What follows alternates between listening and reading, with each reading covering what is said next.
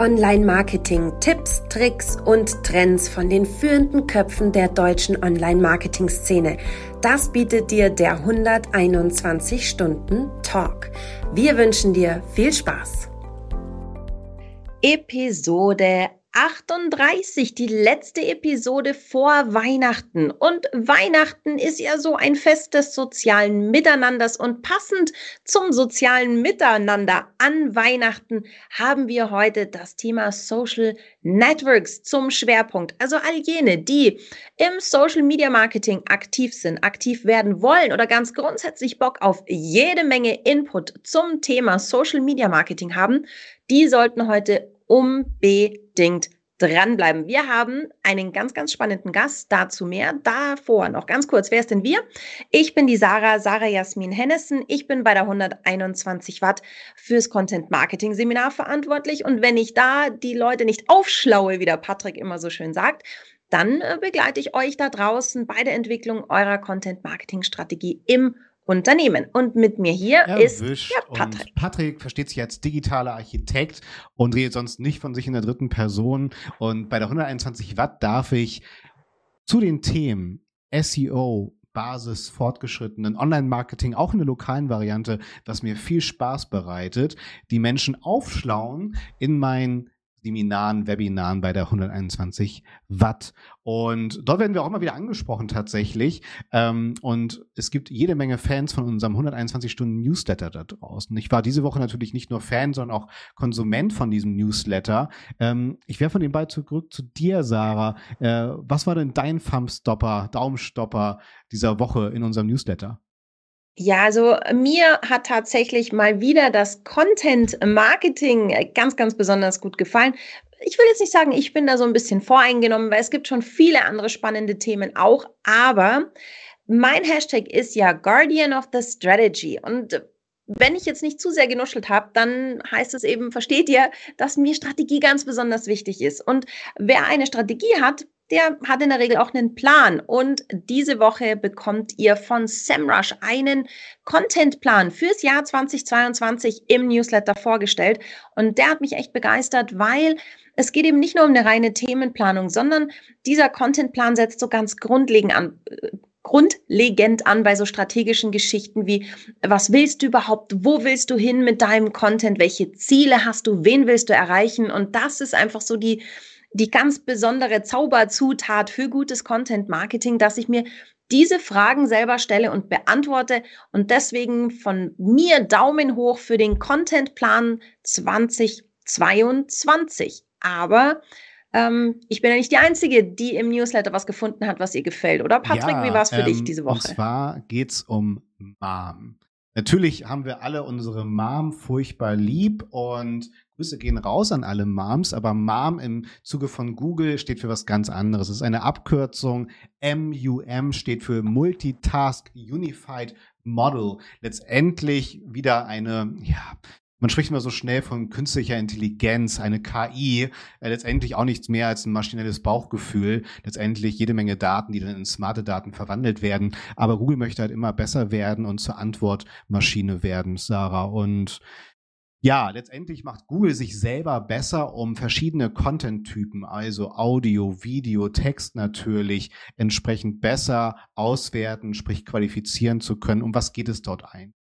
Es fing ja auch an mit der Umgangssprache, Native Speak. Es gibt die Natural Language Datenschnittstelle, die man von Google mittlerweile direkt anzapfen kann. Also jede spannende Entwicklung für uns als Unternehmen. Klingt das zwar alles furchtbar gefährlich, mehr ist es aber auch nicht. Ich bin hier irgendwie immer der Relativierer. Ich will da gar nicht die Dramatik rausnehmen. Es ist technologisch hochspannend, aber als Unternehmen können wir erstmal wieder durchatmen und es gilt halt einfach weiterhin einzigartige, barrierefreie, also snackable, shareable Inhalte zu schaffen, die dann halt eben nicht nur das finde ich, glaube ich, einen spannenden Impuls, den ich auch so für mich mitgenommen habe. Leute, ähm, liebe Unternehmen da draußen, Content wird oft stark runtergedrosselt, ich weiß nicht, wie du das empfindest, Sarah, auf Text. Aber Content ist halt so viel mehr. Ne? Content mhm. ist ja Inhalt mit Gehalt. Es geht um eine multimediale Darstellung der zu lösenden Probleme da draußen. Und das kannst du halt nicht nur mit Text schaffen, sondern natürlich mit gescheit formatierten Inhalten, aber auch in Form von Video, Audio, Infografiken etc. Und Google wird halt genau in dem immer besser, das noch besser interpretieren zu können. Von daher eine spannende Entwicklung vom Anspruch an unseren Content hat sich nichts geändert. Er muss einzigartig wie barrierefrei sein und auch responsiv natürlich begeistern können. Das ist mir ganz wichtig. Ansonsten natürlich Props an Google für die starke technologische Weiterentwicklung, aber auch sie selber sprechen nicht von Tagen oder Wochen, sondern von Jahren, die diese Entwicklung noch einnehmen wird. Also Grüße an Mom. Oh, schön. So schön weihnachtlich jetzt irgendwie. Aber wir sind ja weihnachtlich nicht nur zu zweit unterwegs, sondern äh, wir haben heute einen ganz besonderen Gast, einen, eine Ehrengästin, wie du immer so schön sagst. Die liebe Nele ist zum zweiten Mal, glaube ich, zum zweiten Mal ist die liebe Nele dabei. Hallo liebe Nele, schön, dass du da bist, so im Weihnachtslook, machst uns total oder mir total festliche Stimmung. Ich bin jetzt so in Glühwein und äh, Lebkuchen und Stimmung und freue mich mega, dass du da bist. Nele, stell dich doch, jetzt fühle ich mich schlecht, ich bin die Einzige, die überhaupt nicht weihnachtlich aussieht. Ich bin viel zu semi-professionell hier unterwegs. Ich will auch so eine Mütze. Entschuldigung. Also, liebe Nele, stell dich doch mal bitte all jenen vor, die pfui, pfui, pfui, die erste Episode mit dir nicht gesehen bzw. gehört haben. Ja, ho, ho, ho. ich bin die Nele und ich arbeite bei der Agentur EFNI. Wir sind eine Social Media Marketing Agentur und ja, ich bin Head of Social Media und wir machen alles rund um Social Media, aber auch Performance Marketing. Also nicht nur die coolen, spannenden Inhalte auf den Social Media Profilen, sondern auch das, was dann abverkauft. Das okay, das das heißt, äh, wir, glaube ich, jetzt erschließt sich so dem klugen Hörer da draußen, so Social Weihnachten, Social Media. Du hast wirklich Ahnung von den Plattformen da draußen. Und bei unserem ersten Thema gehen wir zu, ich sag mal so ein bisschen dem etabliertesten Oldschool-Netzwerk, mit dem wir alle schon, sag ich mal, groß und stark geworden sind. Facebook. Wir nehme da Bezug auf einen Newsletter-Artikel zum Thema Facebook Hacks. Jetzt haben wir dich hier sitzen. Ähm, Im Newsletter stehen so ein paar Hacks. Findest du die gut? Sind die Daumen hoch, Daumen runter? Welcher ist dein Lieblingshack? Also die Hacks sind alle ganz, ganz cool. Ähm, in meinem Seminar gibt es noch ganz viel mehr. Aber mein Hack aus dem Artikel ist, ähm, dass das Creative Hub erwähnt wird. Ich finde, das ist nämlich ein sehr unterschätztes Tool. Da kann man nämlich ausprobieren, wie wirken seine Inhalte in den verschiedensten Darstellungsmöglichkeiten. Und das ist nicht nur auf Facebook bezogen, sondern auch Instagram. Da kann ich einen Inhalt hochladen, schreibe meinen schönen Beitragstext dazu und dann sehe ich jede Platzierung. Super cool. Übrigens, das ist eigentlich ein Tool, was man für das Advertising nutzt, aber das kann man natürlich auch für seine normalen Inhalte nutzen, wenn man jetzt wissen will, wie schneide ich mein Bild am besten zu. Das wollte ich nämlich genau gerade fragen. So, ist es nur was für mich, wenn ich Geld ausgeben möchte? Aber du hast ja gerade beantwortet. Ich kann mich da auch so ein bisschen austoben. Ähm, jetzt sagst du, der Creative Hub ist so ein bisschen eher unterschätzter als Tool ähm, obwohl es Facebook ja schon so lange gibt. Und es kommt ja doch immer wieder was Neues. Jetzt gehen wir, springen wir doch mal auf diesen Zug auf. Facebook ist auf dem absteigenden Ast. Ist es so? Ist es nicht so? Finde ich nur noch so die Zielgruppe für Inkontinenzeinlagen demnächst auf Facebook oder oder kann ich da auch noch so die heiß begehrte finanziell gut situierte, mittelalte, hips, hip Zielgruppe erreichen? Wie ist es da auf Facebook gerade? Es ist immer noch eine der größten Plattformen und es sind vor allen Dingen sehr, sehr kaufkräftige Nutzer. Ich glaube einfach, die Art und Weise, wie man Facebook nutzt, hat sich total verändert. Früher haben die Leute halt das auf Facebook geteilt, was man jetzt auf Instagram oder TikTok teilt. Und jetzt ist halt Facebook eher so naja, das Kon Konsum-Tool. Ja. Mhm, man ist mehr, mehr Konsument als selbst äh, Content-Bastler, sage ich mal, oder willst du damit sagen? Ja, richtig. Aber was ja für Unternehmen eigentlich eine ganz schöne Chance ist, weil sie dann diejenigen sind, die den äh, Content veröffentlichen. Und Facebook tatsächlich, muss ein bisschen gucken, dass ich zu begeistert bin, weil tatsächlich Facebook, jeder meinte mal, okay, das ist jetzt nur mein Facebook-Profil, aber hinter Facebook mit dem Business Manager oder mit der, mit der Business Suite, da ist so ein mächtiges Tool, was man damit alles machen kann. Also für Unternehmen gibt es einfach wahnsinnig viele Möglichkeiten. Und allein in dem Artikel gibt es ganz, ganz viele Hacks und es gibt noch viel, viel mehr Hacks. Man kann die alle noch weiterdenken. Also zum Beispiel, man kann schon bei Beiträgen einen Kommentar veröffentlichen, bevor der Beitrag überhaupt veröffentlicht wurde. Das ist ja auch ganz spannend, wenn man zum Beispiel als Unternehmen so ein Gespräch in Gang bringen möchte. Das kann man auf anderen Plattformen einfach nicht. Deshalb da verstecken sich so viele spannende Tools. Ähm, was ich da auch ganz spannend finde, oder besser gesagt, erstmal als kleiner Downer, was ich halt oft noch höre, ja, Facebook, äh, da copy-paste ich dann halt zur Not auch nochmal äh, dann den Inhalt rüber, den ich bei Instagram zum Beispiel verwendet habe. Wo würde ich jetzt gerade hier haben, und du kennst ja auch immer so die Joe Fix-Argumentation oder Situation vor allen Dingen auch erstmal. Ähm, was hältst du generell von diesen Copy-Paste-Mechanismen im Social Media? Ähm, kannst du da auch nochmal äh, Argumente gerne hier fest definieren, warum das eben nicht gemacht werden sollte? Dieses einfache Rüber-Copy-Pasten von einem Netzwerk zu anderen, gerade zwischen Facebook und Instagram zum Beispiel hin. Ja, also weil es einfach nicht funktioniert. Also ich bin auch total gegen Copy-Pasten, weil wir nutzen ja unterschiedliche Plattformen mit unterschiedlichen Nutzungsintentionen. Also wenn ich auf TikTok gehe, dann will ich lustige äh, Videos sehen oder vielleicht sogar was Informatives, weil da gibt es nämlich auch nicht nur äh, Fail-Videos. Just saying, anderes Thema. Und wenn ich jetzt aber auf Facebook gehe, dann habe ich vielleicht eine ganz andere Intention. Dann ähm, möchte ich vielleicht Nachrichten lesen, möchte vielleicht in Gruppen aktiv sein. Das ist ja zum Beispiel auch ein ganz tolles Tool für Facebook, dass es dort die Gruppen gibt, wo sich äh, wirklich Interessierte zu bestimmten Themen untereinander austauschen können. Und das ist ja was ganz anderes, als wenn ich einfach meinen Beitrag in die Welt hinaus poste, als wenn ich mich da in dieser Community befinde, die dem Ganzen auch nochmal einen anderen Mehrwert gibt. Deswegen auf Facebook einfach irgendwas zu kopieren, dann nutze ich nicht das Potenzial der das, Plattform. Das finde ich ganz spannend, weil letztendlich haben sich ja die Plattformen äh, jetzt auch soweit etabliert. Facebook ist natürlich auch relativ lange am Markt, hat auch äh, nahezu identische Features wie bei Instagram, hat halt auch das Story-Format. Aber siehst du da die Möglichkeit zu sagen, ja, wo Instagram seine Stärken hat im Story-Format, ist das eine Schwäche von Facebook zum Beispiel? Bei Facebook solltest du eher weiterhin im, im Feed stattfinden oder halt auch in den Gruppen zum Beispiel. Kann man da schon mittlerweile so sagen, jedes, jedes Netzwerk, jede Plattform an sich hat so seine, seine Stärken und die Schwächen, die kannst du rein, allein was die Ressourcen angeht, dir schon herzlich sparen zum Beispiel. Ja, absolut. Mhm. Das mit den Stories ist ein super Beispiel, weil die Stories auf Facebook, ich persönlich schaue sie nicht an. Ich weiß nicht, ob ihr sie anguckt. Mm -mm. Halt die Gruppen, in denen ich aktiv bin. Ich habe da zum Beispiel so eine Facebook-Ads-Gruppe, da gibt es nochmal super Tipps. Und bin mir sicher, ihr habt, kennt auch noch ein paar coole Gruppen. Und genau sowas habe ich dann eben auf, auf Instagram nicht oder auf TikTok.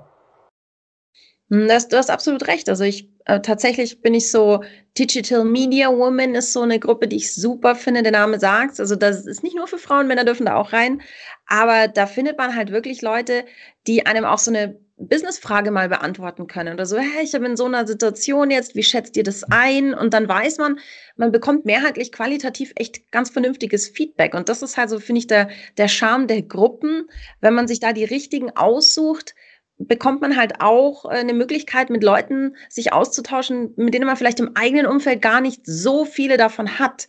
Dann sagt man, ich meine, es sind nicht so viele in der Digitalbranche jetzt. Jetzt habe ich den Patrick, den ich regelmäßig frage, so Patrick, wie schätzt du das ein? Mhm. Aber das ist nur so ein Beispiel.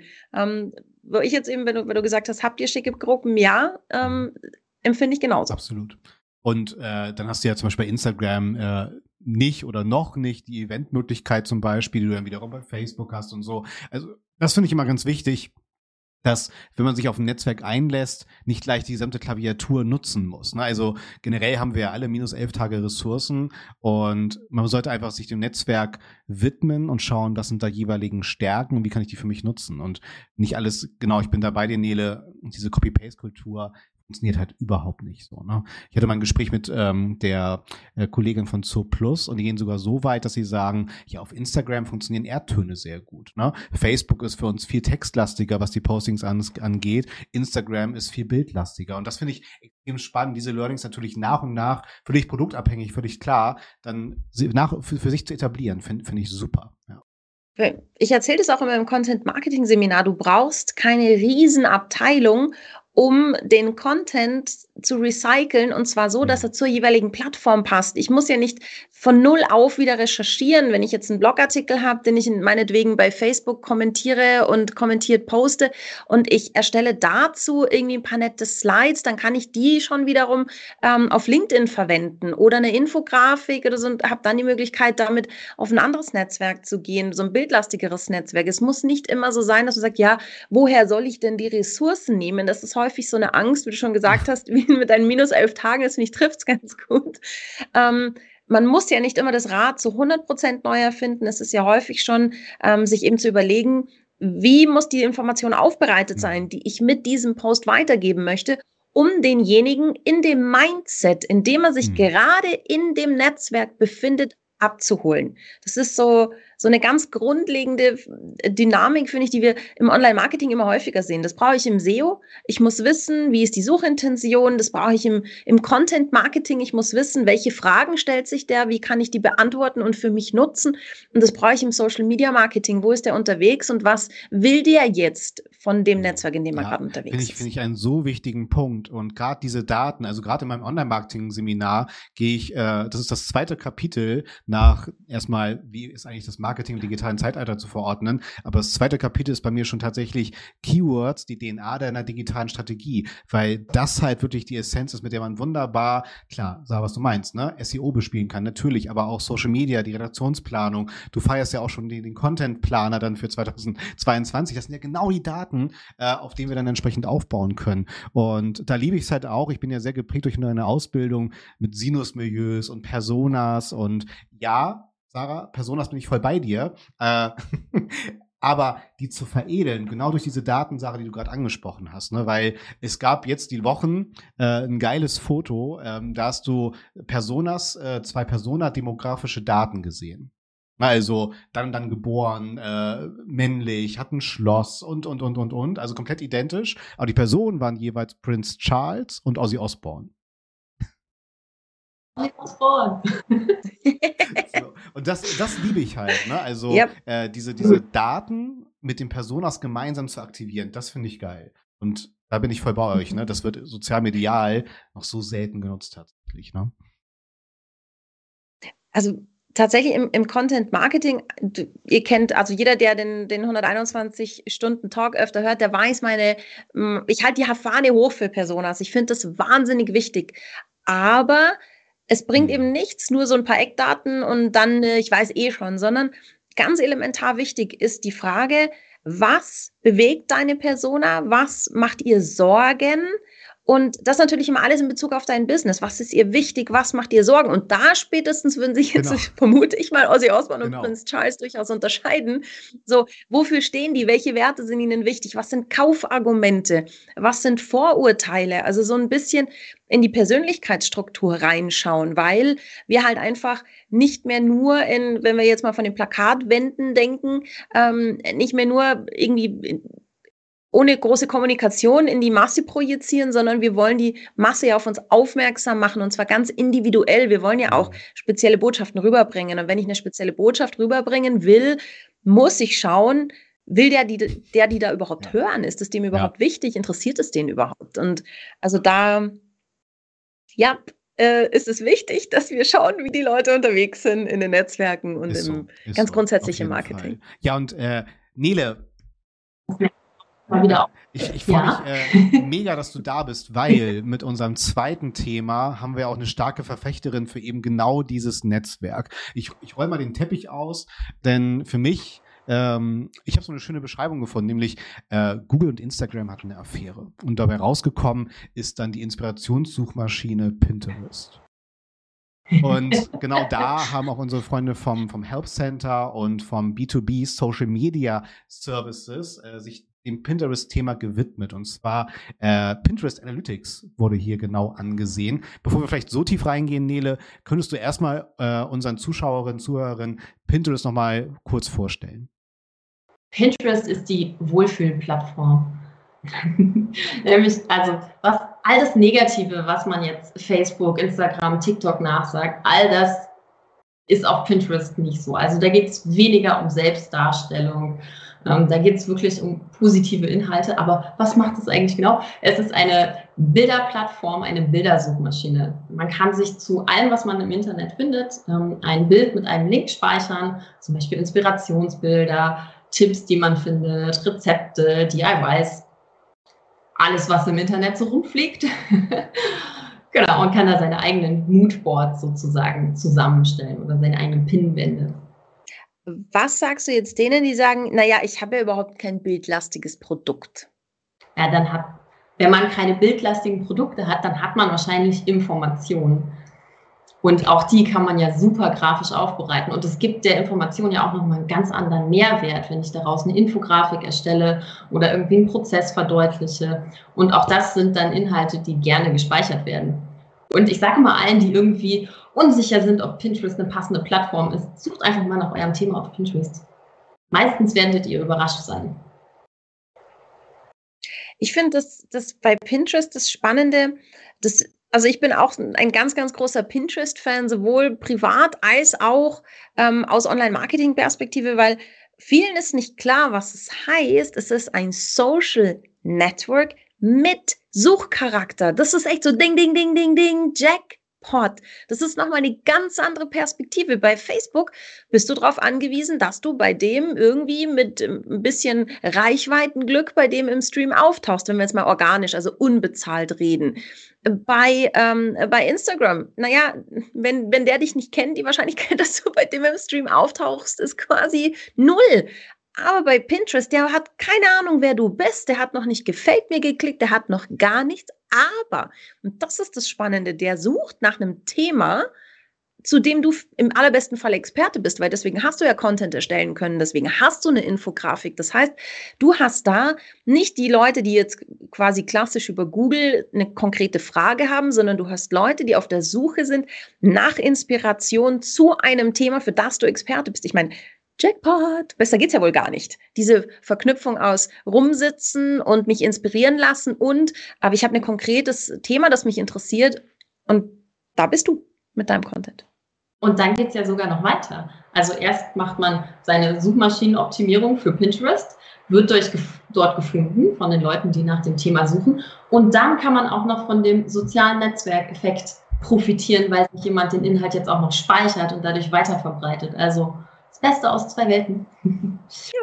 Dann kann man auch noch Pinterest-Ads nutzen. Auch das ist ja super cool, weil ich da auf der einen Seite das Interessentargeting habe, was ich auch bei Facebook und Instagram habe, plus das Keyword-Targeting. Also super. Außerdem, wer übrigens Google Ads schaltet, kann einfach seine Keyword-Liste runterladen und in Pinterest Ads hochladen. Geiler Tipp. Oh, mega. Sowas liebe ich ja. Und jetzt haben wir ja ganz viele Bewegungen. Also wir haben ja dann die organische Reichweite, die bezahlte Reichweite. Ähm, was kann dann Pinterest Analytics uns an Daten zeigen? Hm. Erschreckend wenig. Wahrscheinlich.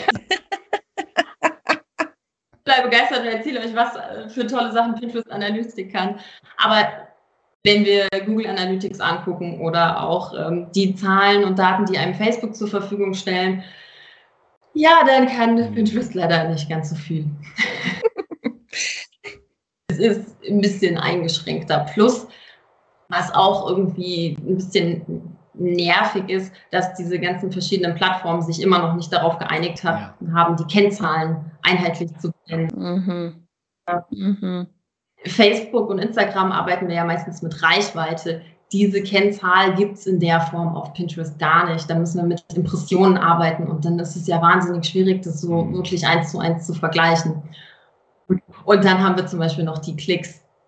Normalerweise bei Facebook und Instagram gehen wir davon aus, das sind Klicks, die dann irgendwie auf die Webseite mhm. führen. Bei Pinterest nicht. Bei sind die Klicks, die das Bild aufmachen. Ja. Aber es gibt auch die ausgehenden Klicks. Also das ist auf jeden Fall eine wichtige Kennzahl. Schaut euch die an und nicht die normalen Klicks. Wir, wir haben ja jetzt schon so die unterschiedlichen Eigenschaften dargestellt von so einem, sag ich mal, klassischen sozialen Netzwerk wie jetzt Facebook ähm, und Pinterest, die Unterschiede in der, in der Art des Konsumenten und in dem Mindset, in dem der Konsument unterwegs ist. Wo ist denn jetzt der größte Unterschied, was die Kennzahlen angeht? Also was ist so eine Kennzahl, wo du sagst, da kann ich jetzt, da habe ich eine Facebook-Währung und was ist eine, eine Pinterest-Werbung? Äh, nicht Werbung, sondern Währung. Eine, welche KPIs sind die, wo du sagst, die würde ich mir auf jeden Fall anschauen, bei dem einen wie beim anderen Netzwerk? Ähm, auch so ein bisschen bezogen eben auf das Userverhalten. Ja, also bei Pinterest würde ich mir die Impressionen angucken, weil die Reichweite habe ich in der, der Form ja nicht. Und natürlich die, die ausgehenden Klicks, weil das sind die Leute, die dann auf meiner Webseite hoffentlich landen. Was bei Pinterest nicht so aussagekräftig ist, sind tatsächlich die, die Fans. Ähm, was aber ja auch ganz nett ist, weil da tun sich Unternehmen ja manchmal auch ein bisschen schwer, jetzt wirklich da Fans zu bekommen. Aber die Fans sind irrelevant für die Reichweite, die man erzielt. Mhm. Was auch ganz cool ist. also das heißt, was müssen wir angucken? Ähm, die Impressionen, die ausgehenden Klicks und vor allen Dingen die Gemerktangaben, also die Interaktion mit dem Pin selbst, weil wenn sich jemand einen Pin merkt, dann mhm. verbreitet er mhm. den nochmal weiter. Und bei Pinterest Analytics übrigens kleiner, kleiner Trick, darauf müsst ihr unbedingt achten.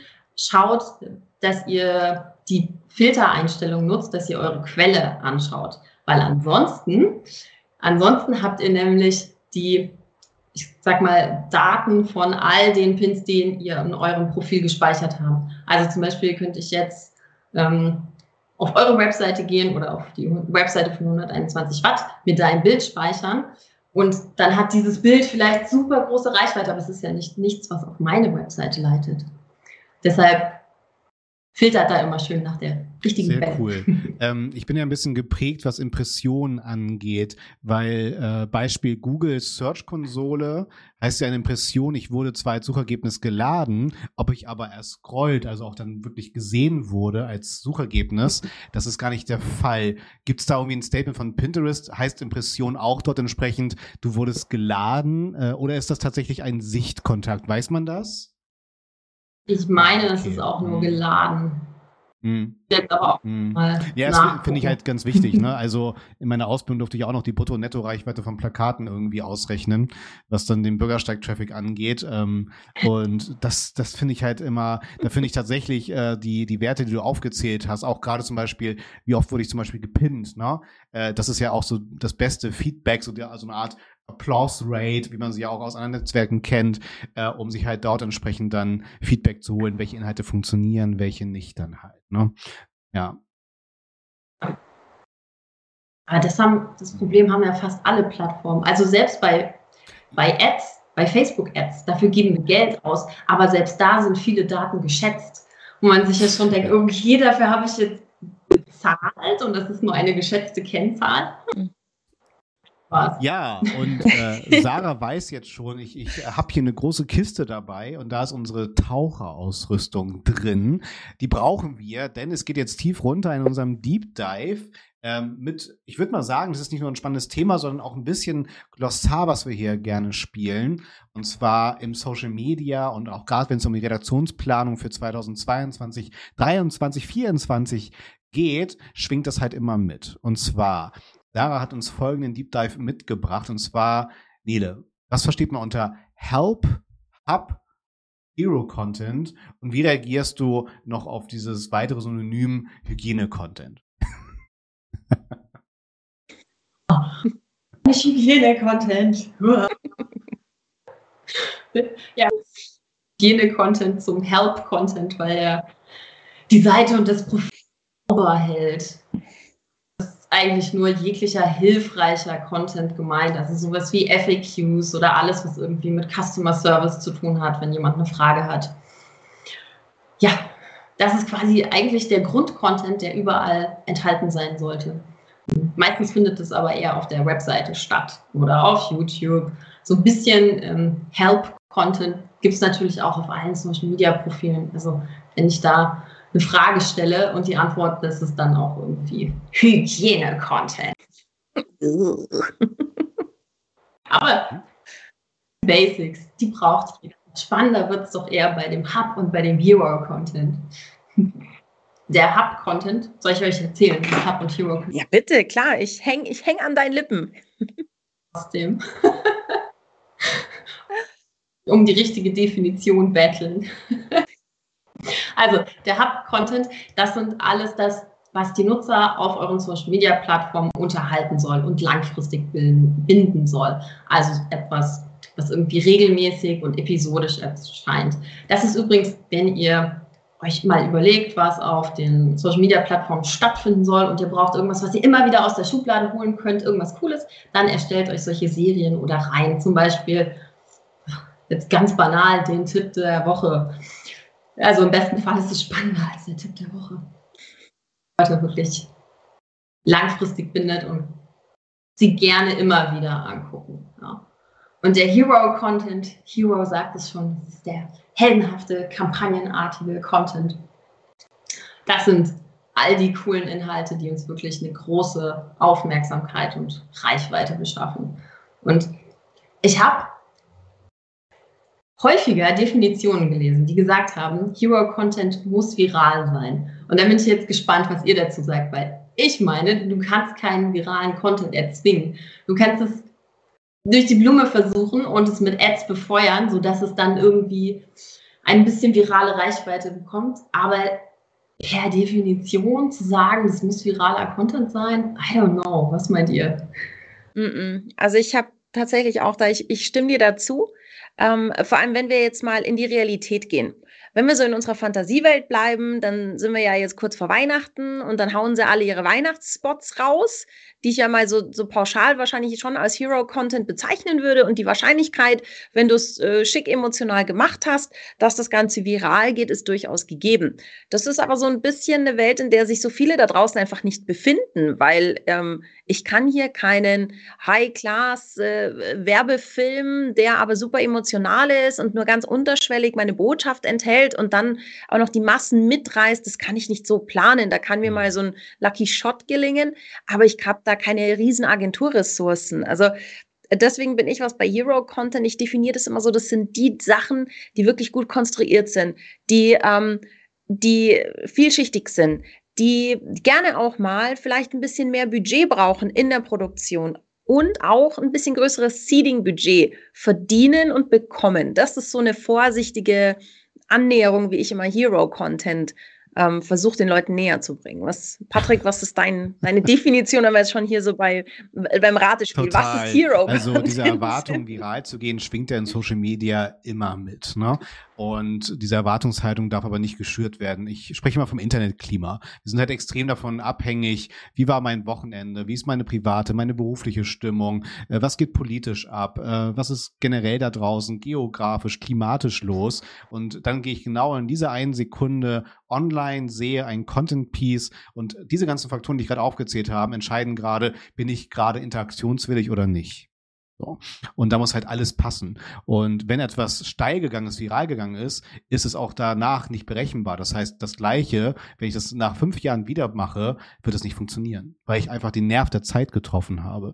Von daher ähm, muss ich sagen, ich ich muss die ganze Zeit an 121-Stunden-Talk denken. Ich weiß gar nicht warum. Wir sind extrem hilfreich. Wir sind, äh, wir schaffen Begehrlichkeit durch unser wöchentliches Format und äh, laden heldenhafte Personen hier ein. Also äh, ich, ich denke mal, wir sind die Ausnahme, die hier alle drei äh, Arten abbildet tatsächlich. Nein, Quatsch. Äh, na, doch, ist so. Ähm, aber Tatsächlich muss ich halt einfach bereit sein, in all das zu investieren. Ne? Ich würde dann auch noch die Frequenz dazu setzen. Ne? Also Help kann tatsächlich zum Beispiel täglich äh, passieren. Ne? Schnell einfach produziert, Hilfestellung zu geben. Hab zum Beispiel kuratierte Inhalte, wo wir tatsächlich hier in diesem Format sind. Äh, da habe ich einen wöchentlichen Aufwand. Beim Hero Content kann ich schauen, okay, monatlich, quartalsweise, also diese Ressourcenfrage wieder zu klären. Was steckt eigentlich da an Aufwand hinter? Ich würde jetzt auch behaupten, äh, Help kann ich aus der Tasche heraus via Smartphone produzieren. Hab vielleicht auch noch Hero-Content, bedarf dann halt höheren Produktionsaufwänden. So können wir es auch noch mal so ne, hierarchisch gliedern zum Beispiel. Ich kann es auch noch, ich kann auch noch eine, eine, weitere Variante der Gliederung mit dazu äh, liefern. Das Thema Help-Content, das sind die Basics. Wenn du noch gar nichts hast, So näherst du dich deinem Content-Thema. So näherst du dich deiner Zielgruppe. Das ist so, dass da, da, da wärmst du dich an. Hub ist dann, da geht's schon ein bisschen kreativer, da hast du vielleicht so ein bisschen verrücktere Ideen und tauchst so tief ein in die einzelnen Themen. Und Hero ist dann, wenn du sagst, jetzt habe ich meine Hausaufgaben gemacht, jetzt weiß ich, wie der Hase läuft, dann wag dich Hero-Content ran. Weil was mhm. bringt dir dein Hero-Content, wenn es so ein One-Hit-Wonder ist und danach alle, die sich gedacht haben, uh, spannender Content, wer ist denn da dahinter? Die, die finden gar nichts. Ja, dann bringt dir dein toller Hero-Content auch nicht mehr als irgendwie was fürs Ego, aber nicht fürs Business. Was ich noch spannend äh, fand, Nele, bei dir die Aussage, die hast du so im Nebensatz äh, reinformuliert, und zwar Hub-Content ist vor allen Dingen wichtig, um die Reichweite zu erhöhen, um Abonnentinnen zu generieren. Ne? Ich glaube, das ist halt auch ein wesentlicher strategischer Schritt. Äh, wenn ich halt meine Followerin, meine Reichweite aufbauen möchte, dann bin ich tatsächlich auf diesen Hub-Content äh, total angewiesen. Ja, total. Weil was nützen uns mega coole große Kampagnen, die wir vielleicht auch mit mit großem Anzeigenbudget hinterlegen und dann kommen die Nutzerinnen auf das Profil und denken sich, ja, aber warum soll ich den jetzt folgen, außer diesem einen coolen Video, passiert da ja gar nichts. Also ja, der Hub-Content ist eigentlich das, was so das alltägliche Social Media Leben spannend macht auf dem Und Film. das macht auch der 121 Stunden Talk und das wird er auch 2022 weitermachen.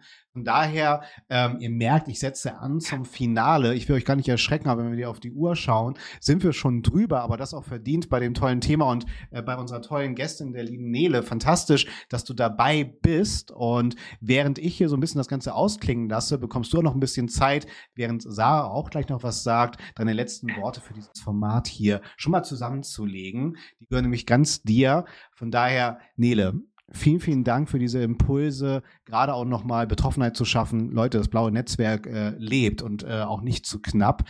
Dann, dass wir uns natürlich auch dem Hidden Champion Pinterest gewidmet haben, unsere Inspirationssuchmaschine. Und selbst wenn du kein schönes Produkt hast, fand ich auch sehr schön, habe ich mir gemerkt, du hast Daten, du hast Informationen, die kannst du grafisch darstellen und dort entsprechend im besten Fall positiv eskalieren lassen. Von daher, Nele, ganz lieben Dank für diese tollen Impulse. Und ich gebe rüber zu Sarah.